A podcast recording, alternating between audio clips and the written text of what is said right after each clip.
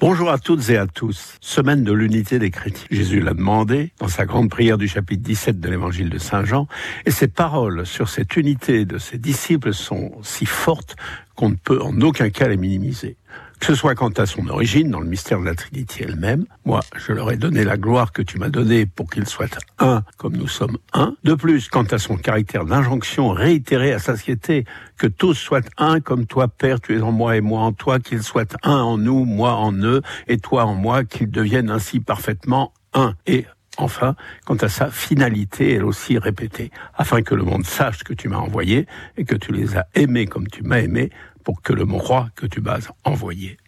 Impossible de faire plus redondant. Pour bien montrer l'importance de l'unité des chrétiens, qui naît de l'unité de la Trinité, qui vise à la reconnaissance par le monde de Jésus, qui lui est donné par le Père pour que celui-ci soit sauvé. C'est le ressort de l'évangélisation. Comment alors ne pas se réjouir de tout ce qui s'est fait depuis le Concile Vatican II en ce domaine Plus largement depuis un bon siècle? Dialogue, travaux, reconnaissance, action commune au service de l'Évangile, de ce qu'il demande, place donnée à l'unité par des martyrs et des saints de toutes les confessions chrétiennes en qui elle est déjà réalisée.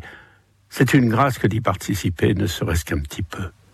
Cette unité et sa recherche, bien sûr, ne peuvent être dissociées d'autres paroles fortes de Jésus, celles qu'il adresse à Saint Pierre. Tu es Pierre, sur cette pierre je bâtirai mon église, ou aussi sois le pasteur de mon troupeau, et aussi le rôle pivotal que ces paroles donnent à la papauté et à son église catholique, non comme pouvoir, mais comme service de l'unité.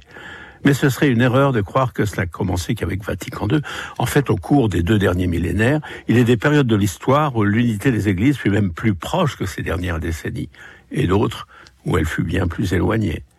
Et on peut dire que l'histoire du christianisme est tout autant une histoire de fidélité que d'infidélité.